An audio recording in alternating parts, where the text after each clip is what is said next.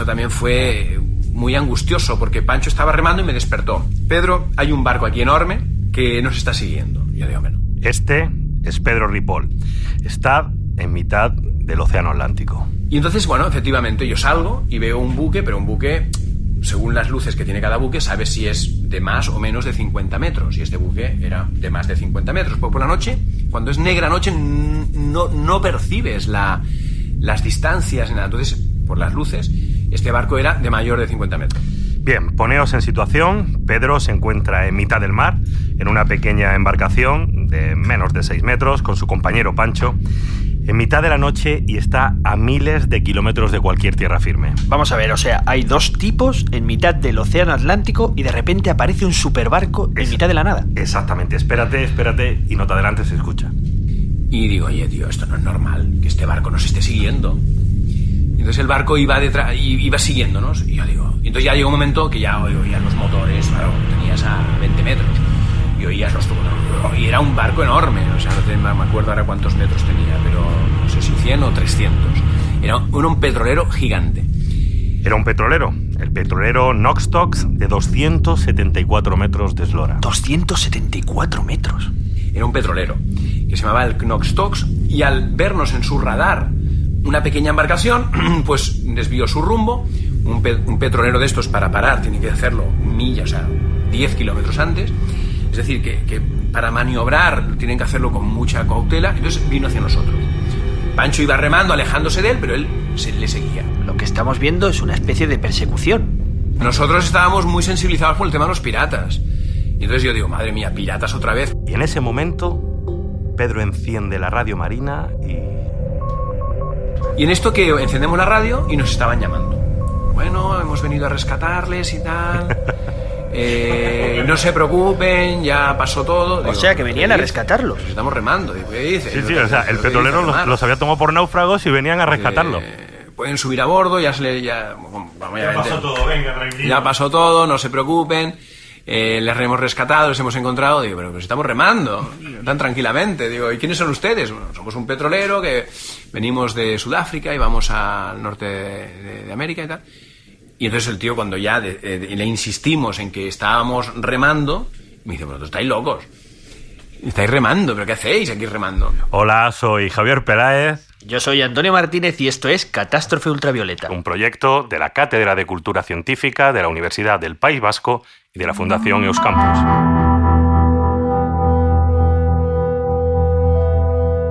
Catástrofe ultravioleta. En el capítulo de hoy vamos a hablar de expediciones, de los exploradores del siglo XXI, la gente que todavía hoy es capaz de llegar a lugares que no han sido explorados o que no ha pisado ningún hombre. Ajá, gente que hace cosas diferentes, cosas locas en muchos casos. Y que muchas veces viven en la puerta de al lado porque este hombre que está en mitad del Atlántico remando es tu vecino. Sí, sí, es eh, Pedro Ripoll, un abogado que tenía el bufete pues debajo de mi casa y que un día en la Feria del Libro me encuentro un libro suyo y digo, pues este hombre escribe... Bueno, el título es buenísimo. ¿Cómo se titula? El título dice, ya sabía yo que era más fácil en avión. Un tipo que cruza el Atlántico a remo y titula así el libro. Sí, sí. Bueno, pues eh, la pregunta es, digo, bueno, si este tío, ¿cómo, cómo un abogado termina eh, metiéndose en una expedición así? Cuéntanoslo. Y durante años lo pensaba, digo, tengo que hacer algo, me, me apetece hacer algo. Algo diferente, alguna aventura, algo que realmente me motivara, ¿no? Pero bien, bien lo tienes en el, en el trasfondo, pero no le das luz, ¿no? No ves el qué. Bueno, pues eh, Pedro había hecho algo de trekking, había hecho, bueno, está en buena forma física, es bombero, pero oye, de remar no había remado nunca, jamás, nada. Yo quiero hacer esto, esto es una... Esto tiene que ser una pasada. Nunca había remado, y obviamente remar el, el océano Atlántico es una situación límite. O sea, este tipo no sabe remar, pero tiene algunas capacidades. Pero ¿cómo se prepara uno para cruzar el Atlántico a remo sin saber O remar? sea, ¿por dónde empiezas? Pues, eh, oye, buscas a alguien que te enseñe, ¿no? Que te Claro. enseñe a remar. Pero yo llamé a la Federación Española de Remo y, y pregunté si había alguien que me pudiera, que nos pudiera enseñar a remar. Esa, me voy a acordar, ¿hay alguien, hay alguien que no se pueda enseñar? Pero qué fuerte. Esto es como si vas a ir al Tour de Francia y pides que te enseñen a montar en bicicleta. El director de la federación me dijo, bueno, hay un señor que yo creo que sí os puede enseñar. Entonces yo me desplacé a Bañolas y veo un tío alto, muy fibrado, mm, pues me mira y me dice, ¿tú tienes un problema psicológico? Y yo me quedé, claro, petrificado. Le digo, hombre, bueno, puede ser, pero no sé, vengo aquí a que me enseñes a remar. Y me dice, ¿tú estás bien de la cabeza? Estaban zumbados o no, al final el proyecto se pone en marcha, empiezan a buscar patrocinadores, eh, empiezan a aprovisionar la, la barca, eh, instalan GPS, radio marina, conexión a internet. Bueno, pero Pedro no iba solo, también estaba Pancho, ¿no? Un compañero. Eh, cuando, cuando llegué a Pancho y se lo dije, me dijo, ah, pues me parece una buena idea. Después me llamó al día siguiente y me dijo, mira, lo voy a consultar. Estaba borracho yo. Exacto. debía estar, debía estar. Y, entonces me dijo, bueno, déjamelo consultar con mi mujer y mis hijos. Bueno, sus hijos eran pequeños entonces, pero bueno, sobre todo con su mujer. Y Pancho le está dando vueltas durante varios días y oye, pues al final eh, se apuntó. Así que empiezan a entrenar, eh, dos años, dos años de entrenamiento, eh, remando por las aguas de las Islas de Canarias allí, oye, y casi se matan en el entrenamiento. O sea, antes de empezar ya estaban a punto de Ya casi la cascan allí. Madre mía. Y en ese día, pues Pancho, había unas olas bastante grandes y me dijo, Pedro, yo lo dejaría para otra ocasión porque las olas son muy grandes, no tenemos la embarcación preparada para la navegación para volcar. Digo, no, no, bueno, vamos a La Gomera porque hay que practicar porque en el Atlántico nos pueden pasar cosas peores. Bueno, muy, un error craso por mi parte y muy temerario porque empezamos a navegar y ya, ya acercándonos a la zona de la traviesa, esa zona de aceleración que las olas pueden ser de 3-4 metros y, que revientan, no tienen su espuma, que, van, pues realmente no nos engulleron de milagro porque una, embarca- una ola eh, enorme, potentísima, eh, eh, puso la embarcación de costado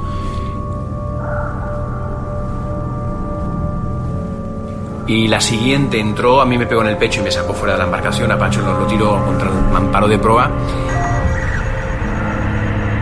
Eh, perdimos el control de la embarcación, la ola em, rugiendo se anegó de agua totalmente, Eh, los móviles mm, inutilizados, no teníamos el lastre por si hubiera volcado que se volviera a autoadrizar la embarcación, no teníamos el contrapeso en la parte de abajo, no teníamos radiobaliza ni la balsa salvavidas, estábamos completamente, mm, digamos, mm, no preparados para, para era un una... entrenamiento, o sea, Era un entrenamiento, era un entrenamiento, era un entrenamiento. Y fue, lo pasamos, yo te digo, fue uno de los momentos de mayor riesgo para la, la- que tuvimos para la vida, ambos, ¿no? Bueno, después de todos estos entrenamientos llega la hora de la verdad. Por fin, el 7 de octubre de 2001, ¿verdad, Javi? Salen del puerto de los cristianos. Se ponen a remar y ponen rumbo a Barbados. A remar, a remar, a remar, a Mira, remar. te explico. Ellos sabían que remando juntos eh, no doblaban la velocidad. Entonces eh, se pusieron a remar por turnos.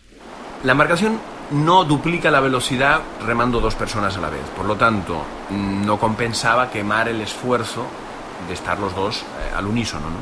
La embarcación hacía una media de 1.8, 2.1 nudos, que son unos 4 kilómetros por hora. Es como caminar, caminar un poquito rápido, bueno, y ni siquiera, como caminar. Esa es la velocidad a la que remábamos el Atlántico.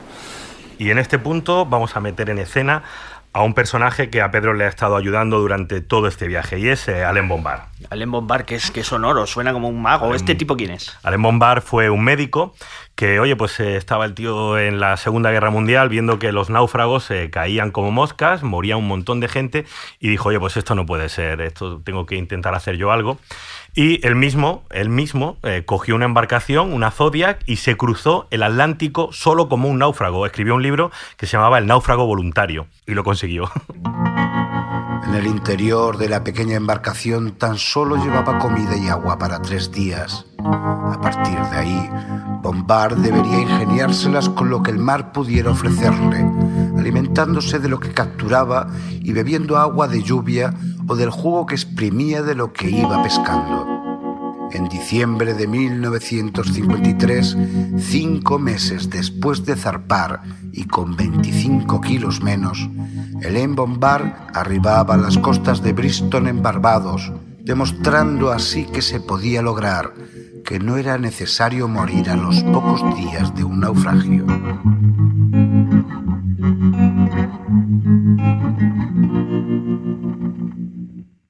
Todas estas experiencias de Alain Bombard ayudaron e inspiraron muchísimo a Pedro Ripoll cuando en mitad del océano pues tuvo que afrontar problemas de agua, de falta de comida. Mm, La desaladora funciona con la batería que es cargada con los paneles solares. Nos pilló la cola del huracán Olga y tuvimos durante 10 días, pues no teníamos sol, era simplemente todo día cielo gris, eh, vientos contrarios, nos desplazó de vuelta 150 kilómetros de vuelta hacia las Islas Canarias, es decir, un desastre. no había sol, hacía más frío, eh, eran vientos contrarios, no podías remar, no podías avanzar. Pero fíjate tú, y, la- y las baterías estaban agotadas. Claro, eh, la batería, si no se carga con el sol, pues estaban agotadas. Y entonces pensamos, oye, si esto dura mucho más, nos vamos a quedar sin agua. Teníamos un remanente de agua, eh, pero claro, se, se podía acabar. Pero fíjate tú, lo que es la naturaleza, si no te da sol, y hay nubes, ¿qué suele pasar? Que llueve. Y entonces recogíamos, durante una semana estuvimos bebiendo agua de lluvia. Guau, qué bonito. Me imagino que en esta aventura tuvieron que tener momentos impresionantes, ¿no? En mitad de la noche, sin contaminación lumínica, mirando las estrellas, la Vía Láctea. Debía ser un espectáculo alucinante. Las mismas leónidas. Ah, claro. Imagínate lo que es ver las leónidas en mitad del océano. ¡Wow! Un día, un día Pancho me, me, me despierta a las 2 de la madrugada y me dice, Pedro, tu turno para remar. Obviamente a las 2 de la mañana no hay nadie que le apetezca levantarse a remar, al menos a mí no me apetecía, pero bueno. Y entonces me dice, pero Pedro, hoy no te lo vas a creer, hay una cantidad de luces de estrellas fugaces que es maravilloso. Y yo dije, mira, no será para tanto. Él se metió a dormir rápidamente y yo empecé a remar. Mm, de repente estaba remando y veo como un sol fugaz, un- una, una estrella fugaz del diámetro de un sol que, que sale por mi espalda y va eh, pues atravesando toda la bóveda estelar hasta que llega y se pierde en el horizonte, ilumina, iluminando todo el, eh, el océano en ese momento. Y yo decía, madre mía, esto parece ¿Qué, qué pasa, no? Y de repente más, y vienen otras, y después cinco a la vez, mágicas, unas más tenues, otras más potentes, unas que seguían a las otras. Bueno, un espectáculo de la naturaleza que ya solo por eso ya valía la pena eh, eh, estar embarcados.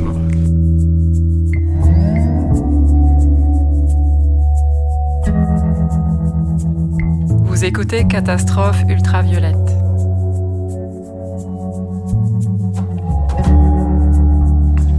Seguimos en Catástrofe Ultravioleta y estamos como estábamos al principio, en mitad del Atlántico, en mitad de la noche. Que por cierto, los grandes navegantes siempre tienen eh, relatos de que eh, en esos lugares, en mitad del mar, por la noche suceden cosas raras, ¿no, Javier? Sí, pues imagínate lo que... Además, lo que van a venir ahora, lo que viene ahora, eh, te va a encantar. A ti precisamente te va a gustar. A ver, a ver.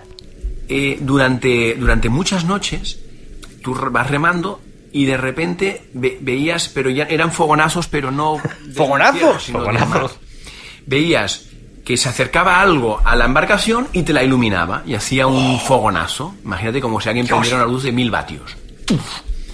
Y desaparecía. Fogonazos, impresionante, tío, venga. Pero, pero bueno, es impresionante lo que está contando, ¿no? O sea, es- veían luces desde el fondo del mar. Sí, llegaban desde el fondo del mar y subían a la superficie. Él no sabía ¿Y qué era. ¿Qué- ¿Pero qué era eso? Y resulta que son peces que viven a, eh, abisales, peces abisales, que viven en las profundidades de 3.000, 4.000 metros y que por la noche suben a alimentarse de otros peces que están pues, más pelágicos, más en la superficie. Y en estos movimientos hay determinados momentos que, eh, que hacen un chispazo y sueltan una, una descarga eléctrica que iluminan, bueno, te digo, iluminan todo el entorno, ¿no? Entonces, claro, a veces pues empiezas a pensar en, historias de Julio Verne, ¿no? Pulpos que sacan los tentáculos y te cogen. Y es verdad que te da, al estar a la intemperie, te da cierta congoja y te vas, tu mente te va, pues haciendo ver que, que igual viene un bicho y, y, y- y te come, y te come la embarcación, o, o te chasca un trozo y te hunde, ¿no? Escalofríos, escalofríos me están dando escuchando Como ves, tú lo has visto, como estás viendo, eh, tuvieron noches moviditas. Pero mira, me acuerdo de una de ellas que me contó y que a mí me recordó a la película Avatar. No sé si te acuerdas de Avatar. Sí, sí, sí, me voy a olvidar. ¿Cómo lo iba a olvidar de Avatar? Qué tontería con lo que me costó la entrada. Hubo una noche que fue muy, muy mágica porque eh, eh, la superficie del agua era luz, era luz líquida. Entonces el, el remo, al apoyarlo en el agua, se iluminaba. Oh, qué bonito, qué y bonito. resultó ser que toda la superficie de, de- de esa zona estaba cubierta por millones de partículas, pues te iluminaban, incluso cogías con las dos manos un poco de agua y te iluminaban la cara, ¿no? Sí, esto lo estuve hablando, lo estuve hablando con Juan Ignacio Pérez y me dice que es posible, que hay organismos eh, bioluminiscentes que incluso se ven de- desde el satélite. Hay grandes zonas de organismos que, que te reflejan. Se iluminaba toda la embarcación. O, o- o cogías, ya te digo, como te he dicho, con las manos cogías agua, la movías un poco y te iluminaba la cara, ¿no? Era, era, era parecía magia, como luz líquida que durante horas nos también nos embriagó de, la esplendor de la naturaleza, ¿no? Y ahora estamos en mitad del viaje exactamente. Ha pasado un mes y eh, Pedro y su compañero. Don Pancho, ¿Y pues Pancho? eh, llegan a la mitad del, del Océano Atlántico, han conseguido por lo menos llegar vivos a la mitad y oye, fiesta, fiestuki. Y, y cuando llegamos a, a la mitad del Atlántico, eh, hicimos un alto en el camino. Era un día espléndido, sol radiante, el mar como un plato. Bueno, no te podías imaginar que estabas en mitad del Atlántico. Era una cosa. Parecía que estabas en, un- en- una piscina. Imagínate la, la alegría, ¿no? Dejan de remar eh, por unas horas, sacan hasta una botella de champán eh, que tenían allí guardada Sí, y yo he, visto, una... he visto trozos del documental donde se ponen de fiesta y es alucinante. O sea, ¿no? imagínate un botellón en mitad del Atlántico, es alucinante, ¿no? Y claro, en mitad de, de la fiesta se les ocurre una idea. Sí, en aquel momento parecía una buena idea. Sí, una, una idea que casi termina en drama, ¿no? Ese día, pues imagínate, llevamos un par de colchonetas de estas de playa, de, de- de un euro, de, no sé, una colchoneta de playa, las, hinchamos. Y entonces nos pusimos a, bañar y a estar en la colchoneta, ¿no? Y, Pancho, que estaba en la colchoneta, en un momento dado, mm, me tenía una cámara de vídeo y me dijo, Pedro, ale- rema un poco, que yo te voy a, grabar desde, desde la colchoneta. Bueno, es una embarcación de una tonelada, estás hablando que cuando coge inercia, pues se desplaza y tiene su recorrido. Y empiezo a remar y la embarcación coge la inercia y veo que Pancho está filmando y no fuimos conscientes de que la embarcación empezó a alejarse y Pancho en una colchoneta de un euro flotando con una, con una, con una cámara en la mano, de repente oigo que empieza a gritar, pobre. ¡Pedro! ¡Ped, vuelve! Bueno, y apenas le oía, o sea, oía simplemente un bramido, un gemido.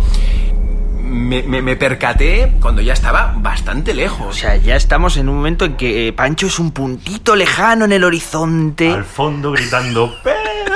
¡Socorro! ¿Dónde vas? Eh, en, en ese momento eh, voy remando, eh, paro la embarcación, la viro 180 grados y vuelvo a remar a- hacia Pancho, que cuando Pancho, claro, me, me comentó que, que al verme alejar tanto, me veía, yo lo veía como un puntito, o sea, realmente nos alejamos quizás, bueno, mucho más de la, no sé, la...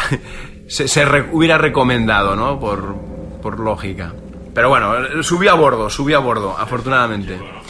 Al final todo se arregla, pero fíjate la paradoja. O sea, están en mitad del océano Atlántico y casi la cagan con perdón porque se suben a una colchoneta de un euro. Huracanes, tiburones, ballenos, petroleros gigantes y casi la arman por una colchoneta. ¡Ballenos! Estáis escuchando Catástrofe Ultravioleta, soy Javier Peláez. Yo soy Antonio Martínez. Volvemos en un momento a remar y a Y a remar, a remar. Estás escuchando Catástrofe Ultravioleta.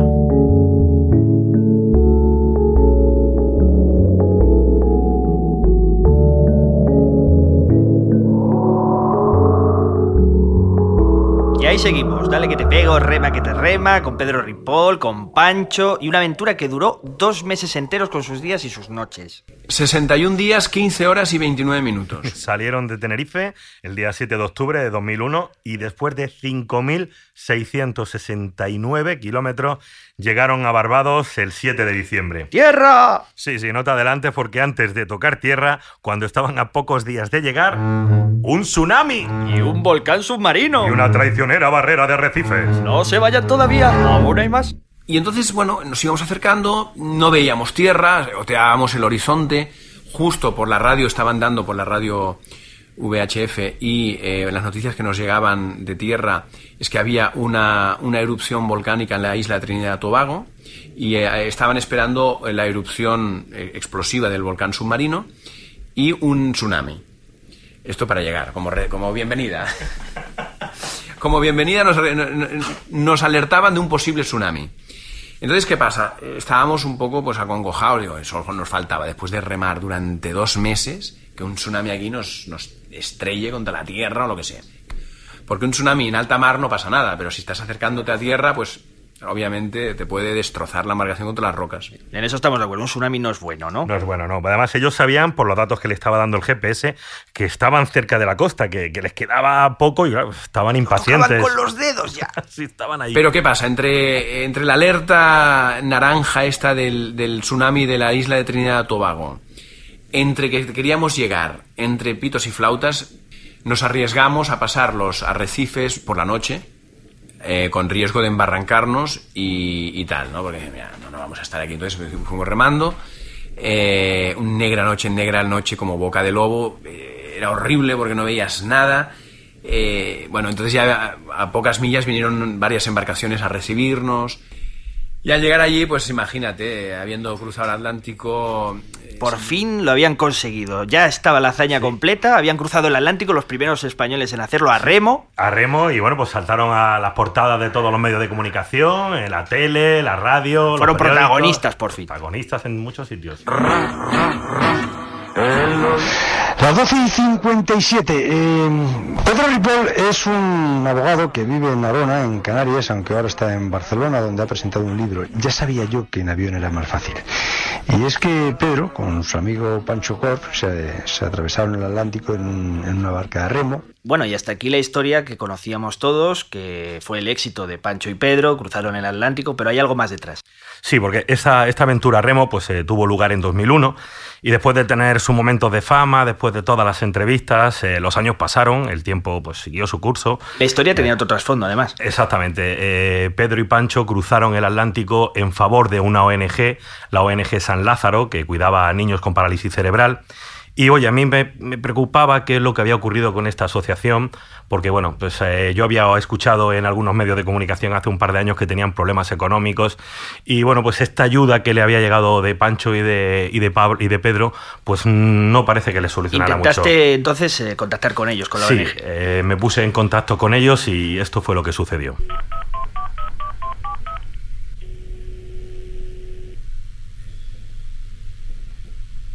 Nada. Absolutamente nada. No contestaban, no cogían los teléfonos y ya la cosa pues, me empezó a intrigar. Eh, yo hace un tiempo había leído en Diario de Avisos, un periódico que siguió la historia de esta asociación, e intenté ponerme en contacto con ellos con Diario de Avisos. Y te dieron la información. A día de hoy la, eh, la- la asociación no existe, Esta es Verónica Martín, subdirectora de Diario de Avisos. No, no funciona, no está dentro del registro de asociaciones del Cabildo de Tenerife, ni recibe ningún tipo de subvención ni nada, sino que ha desaparecido.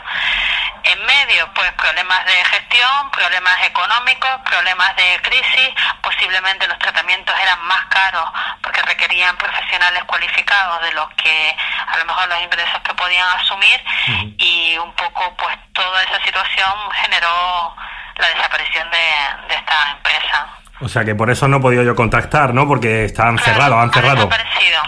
Ha desaparecido. Vaya, al final la historia no es redonda porque el objetivo benéfico no se pudo cumplir. Sí, tenía un trasfondo benéfico y al final, bueno, pues un poquito decepcionante con toda esta crisis. A veces las exploraciones, las expediciones acaban ahí con un final así. Me recuerda mucho el, el- el famoso libro de Ashley Cherry Garrard de El peor viaje del mundo, Muy bueno. que cuenta su viaje con Scott en la Antártida intentando encontrar los famosos huevos de pingüino emperador, que era la gran promesa de la ciencia, y después de conseguirlo, de casi perder la vida, Sí, las pasaron fatal. varios décadas después, él va al Museo de Ciencias Naturales de Londres a buscar esos huevos que tanto les habían conse- costado conseguir y no estaban No estaban. en ninguna parte.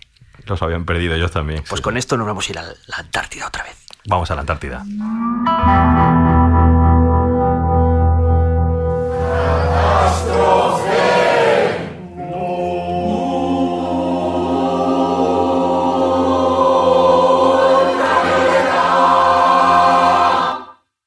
Seguimos hablando del tema de hoy, expediciones, viajes imposibles, aventureros medio locos. Y dejadme que os presente justamente a otro explorador. Eh, bueno, soy Ramón Larramendi, soy explorador polar, sería lo más eh, parecido a lo que soy. Aunque de hablar del término exploración en pleno siglo XXI es un poco extraño, ¿no? Acabamos de hablar de tu vecino que cruzaba el Atlántico a remo y ahora vamos a hablar de Ramón Larramendi, que es vecino mío de Madrid. Ramón, ese es el que cruzó la Antártida, ¿verdad? Cruzó la Antártida en un trineo tirado por una cometa. Bueno, primero en la Antártida con un vehículo a vela. Cruzamos la Antártida, tuvimos un montón de dificultades, el tino se nos rompió constantemente y aquí era un viaje de 4.500 kilómetros por dentro de la Antártida Oriental, temperaturas de 50 grados bajo cero, o sea, no es así como lo más fácil del mundo. Bueno, esto que escucháis me lo contó eh, aquí en su tienda de Madrid, en Tierras Polares. Fui a verle el- la cava baja en, en la Y no, tienda. no me digas que le dijiste si hacía frío. Exacto, hice un poco el ridículo porque, claro, la situación fue un poco tal que así, fíjate. Hombre, Pedro, buenos días, ¿cómo estás? Hola Antonio. Eh, vaya frío que hace hoy, ¿no? Frío, que pierda frío aquí. Frío en Madrid, en la Antártida se hace frío. Los hago, tío. Vale, venga. Y después de este ridículo espantoso, ¿qué, qué te contó? ¿Qué, qué te dijo? Pues mira, escucha, porque lo suyo, si lo de lo que nos contaba Pedro era increíble, mira cómo empezó la expedición de Ramón Larramendi. A 500 kilómetros de la salida se nos rompió completamente el trineo.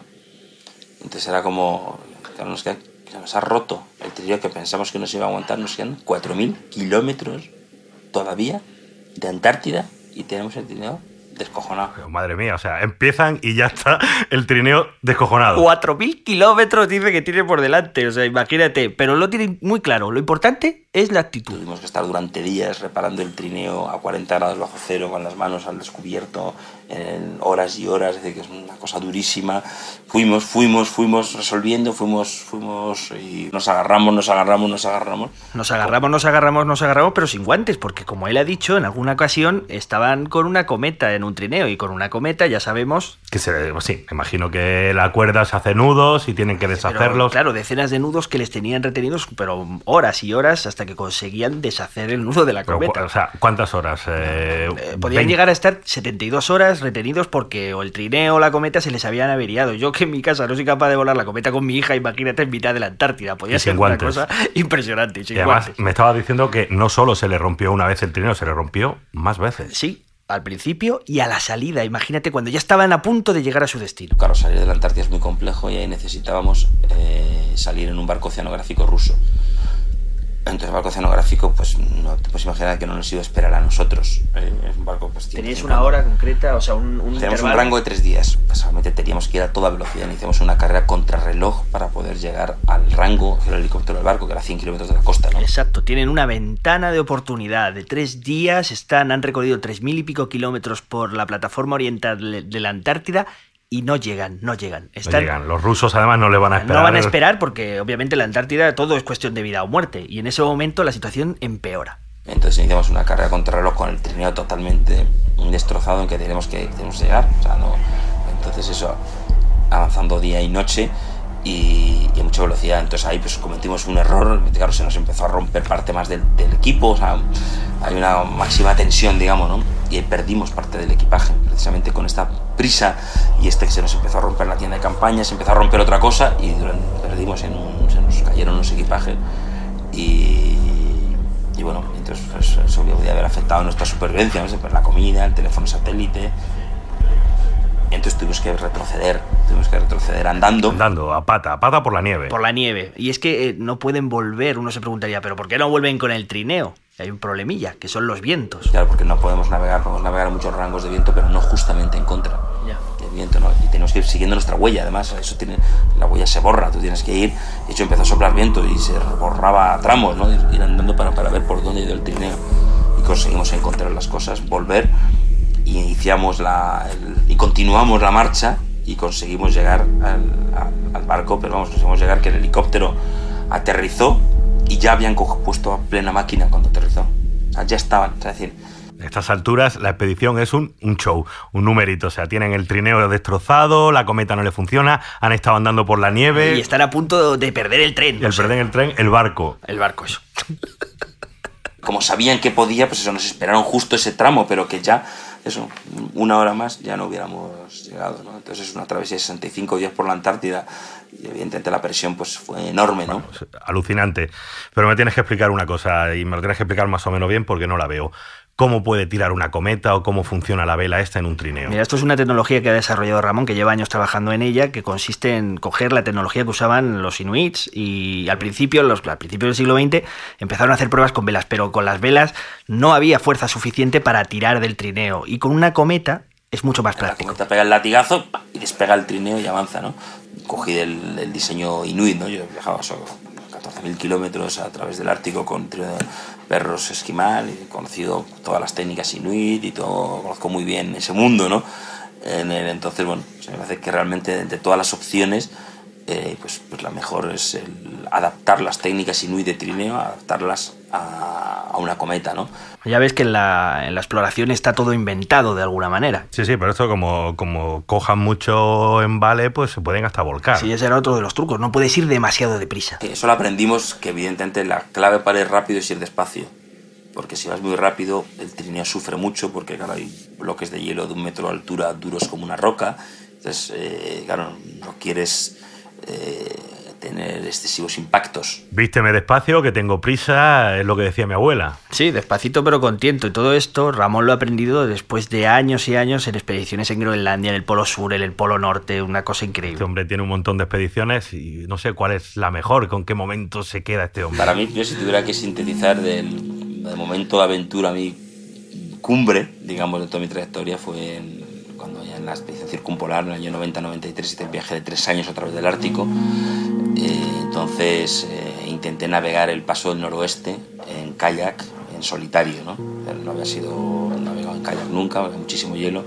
Entonces ahí pues probablemente tuve alguna de las aventuras más extremas, ¿no? En realmente solo navegando en medio del, del, del- del mar a punto de helarse, me imaginas eso en un sitio eh, con vientos fortísimos, con hielo a la deriva y sin posibilidad de rescate de ningún tipo, todo el tiempo en el kayak luchando contra unas olas, barrido por unas olas pues a 20 minutos de la costa, todo lleno de bloques de hielo y iceberg, unas olas que, problemas que me iban congelando, un fallo, un vuelco, cualquier cosa, no hay margen de, de error, ¿no? Yo comparo las situaciones de, de Pedro con el, con el Atlántico, con Ramón en la Antártida, y me pregunto qué es lo que lleva a una persona normal. eh, ¿De qué pasta están hechos estos tíos que son capaces de jugarse la vida y en momentos extremos sobrevivir? Pues eso es justamente lo que yo le preguntaba a Ramón. ¿Qué es lo que sucede en esa situación?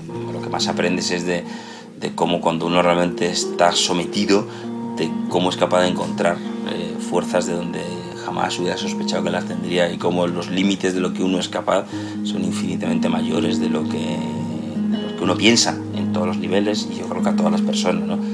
Claro, es que están estas situaciones donde sale tu vena fuerte y hace... Sí, pero yo en mi ingenuidad le pregunté, oye, hace frío, yo, yo me veía allí, digo, yo si me quedo fuera de la tienda muero congelado. Entonces eh, le pregunté, ¿realmente somos un- los seres humanos somos frágiles? Muy vulnerables, ¿no? Pero es que a eso está todo- el planteamiento está totalmente equivocado. Es exactamente lo contrario. Las personas somos totalmente eh, resistentes. Tú tienes que tener en cuenta que el, el nivel de confort en el que estamos ahora es un concepto que apenas tiene 60 años. Nosotros hemos sido cazadores durante miles de años. El- lo que es una expedición polar realmente, de alguna manera, vuelves al sentido de, de- de cazador. Pero yo te aseguro, eh, si ahora cambiara la circunstancia completamente, eh, por supuesto habría un, un porcentaje de gente, de los que estamos ahora, mm, que no sobreviviría, obviamente, porque sería incapaz de, de- de recuperar eso que tienes dentro. Es congénito a, a nuestra- a nosotros, ¿no? al ser humano, a la raza, al por qué estamos vivos. El ser humano tiene ganas de explorar, es lo que decía eh, Edmund Hillary. ¿Por qué vas a subir al Everest? Porque está ahí, porque esa montaña está ahí, porque me llama. Eh, La pregunta es, ¿en el siglo XXI tiene sentido una vez que ya los satélites lo han visto todo, todo está explorado, no hay zonas que no conozcamos, no quedan tierras incógnitas? Eh, eh, la pregunta se la hacen muchas veces los propios exploradores, porque ahora la tecnología te permite ir. Sí, ahora al Everest sube cualquiera, hay colas para subir En al el Everest. documental de Werner Herzog sobre la Antártida, él plantea este dilema y pone el ejemplo de varios tipos, uno que en concreto creo que va a ir al Polo Sur a la pata coja. Dice, esto se estaba analizando la aventura, la exploración, y en el fondo no es un parque de atracciones, aunque vayas a la pata coja a ir al Polo Sur. El estadio natural en una expedición es la adversidad. O sea, no es, no todo va fenomenal. Eso no existe. eso, es algo mm, que mentira. No es real, no existe. O sea, las cosas se tuercen, las cosas se complican, todo se, todo se vuelve en contra. Para una expedición, para mí lo más importante es la actitud de una persona ante la adversidad. O sea, cómo reacciona cuando las cosas se tuercen. Sí, y cuando las cosas se tuercen uno piensa que de verdad el éxito de una expedición polar de este tipo depende de pues, cosas importantes, ¿no? Donde qué, tra- qué ruta se ha trazado, eh, qué respaldo tienes en caso de que tengas una emergencia, el GPS, pero en realidad todo depende de cosas más pequeñas. Detalles. Sí, si yo por ejemplo te pregunto a ti, ¿qué te llevarías al Polo Sur que fuera imprescindible? ¿Qué me dirías? Pues eh, yo me daría buena comida, buen abrigo, buenos eh, perros, huskies. Bueno, y si te digo que una de las cosas más importantes es llevarte un cepillo, Me estás llamando calvo. Es el mayor problema, es el sudor. El sudor es lo más. el enemigo número uno, ¿no? Se congela y entonces ahí tienes un enorme problema. Claro, ¿y cómo combates eso? ¿Cómo puedes no sudar técnicas. haciendo esos esfuerzos? Hay técnicas, ninguna es perfecta, o sea que no vas a resolverlo del todo, pero hay muchas pequeñas técnicas de hacer, de, sobre todo de, de regular con la ropa que llevas para, que, para no sudar, dependiendo del esfuerzo que tienes, de luego cuando se ha formado un poco de, de hielo en la ropa, pues cepillarlo. O sea, la prenda más importante del Ártico es llevar un cepillo. si está haciendo esfuerzo que poquísimo abrigado. De hecho, lo perfecto es siempre sentir una ligera sensación de fresco, porque eso te impide sudar. ¿no? Lo, que has sudado, tú llevas un cepillo, entonces tienes que ir normalmente incluso cada hora eh, cepillándote el hielo que te genera tu propio sudor para que ese hielo no tenga ninguna posibilidad de convertirse luego en agua. Así que ya sabes, te tienes que llevar un cepillo para el sudor porque si no estarás en serios problemas en la Antártida. Pero no solo eso, tienes otro problema y es con el aliento.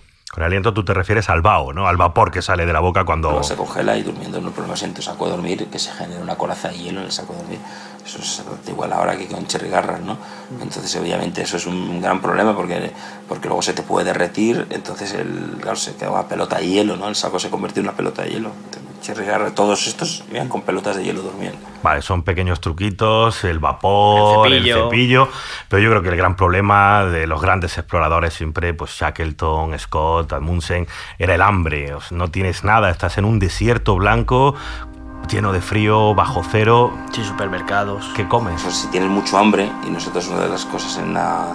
No tuvimos el hambre que pudieron pasar Cherry Garrar y estos en la Antártida. Evidentemente, cuando uno tiene hambre y pasa otras expediciones, claro, tú empiezas a si tienes el número suficiente de hambre, llega un punto en el que tú solo puedes pensar en comida. Tú no eres capaz de pensar en nada que no sea en comida si tienes verdaderamente hambre. Tienes tanto hambre que, estás todo el rato pensando, recordando lo que has comido, si estuviste en tal sitio, cosas que te apetecen, efectivamente como puede ser la fruta, ¿no? que necesitas, que te apetece. Entonces es una constante 24 horas sobre 24. Tú nunca ves nada, tú estás siempre en medio de la nada. Todo el rato. Todo el rato estás en medio de la nada que tienes que habituarte. No hay puntos de referencia. Nunca tienes, nunca tienes ningún punto de referencia. Tú estás en medio de Y después de lo que hemos escuchado, después de estas historias. Tremendas, ¿eh? Pues a mí se me hace difícil hacerme la idea de por qué, de cómo se mete alguien en esto. Tiene que haber algo, tienen que engancharse con algo. ¿Y tú quieres saber de verdad por qué enganchan? ¿No tenías algún momento de felicidad ahí cuando el, trineo pilla caña y tal? No sé si te da tiempo a pensar en esto, porque no, me sí, no, sí. Pero algún momento de relajación de decir, joder, cómo volaron. no. no, no, por supuesto. Si tú ahí puedes, o sea, primero cuando estás navegando y la cosa funciona, es una auténtica chulada tú vas navegando a caña por la superficie del hielo, pa, pa, o sea, es una pasada, ¿no? Porque vas un barco. ¿no? ¿no? no, vas a ir. El mayor placer es cuando dentro de la tienda de campaña, cuando tú vas dentro de la tienda de campaña. Ah, que puedes ir dentro, claro. Claro, tú puedes ir dentro y las condiciones del terreno son suficientemente buenas. Bueno, nos ha pasado que tú puedes llegar a ir dentro de la tienda de campaña, vas a ir leyendo un libro, tomándote un té y avanzando en medio de la Antártida, pues a lo mejor haciendo eh, y luego durmiendo, ¿no? Hacer lo hacemos, ¿no? te estás leyendo un libro, te tomas el té, te metes en la cama, te levantas, bueno, hemos hecho 90 kilómetros por dentro de la Antártida. Eso es un placer, evidentemente, ¿no? En, el saco de dormir. ¿Te imaginas? Qué gusto. Por un momento revivir a, a, Bunsen, Scott, y, contarles eso. ¿Qué, cara pondría, no? Pues sobrepasarles, están ahí estirando y tú pasas ahí a toda caña, evidentemente, pues alucinaría, ¿no? Esta es una catástrofe. Ultravioleta. Catástrofe Ultravioleta lo hacemos Antonio Martínez Ron, Javier Peláez. Y la ambientación y la música original son de Javi Álvarez. Un proyecto de la Cátedra de Cultura Científica de la Universidad del País Vasco. Y de la Fundación Euskam. Nos vemos en el siguiente capítulo. Hasta luego.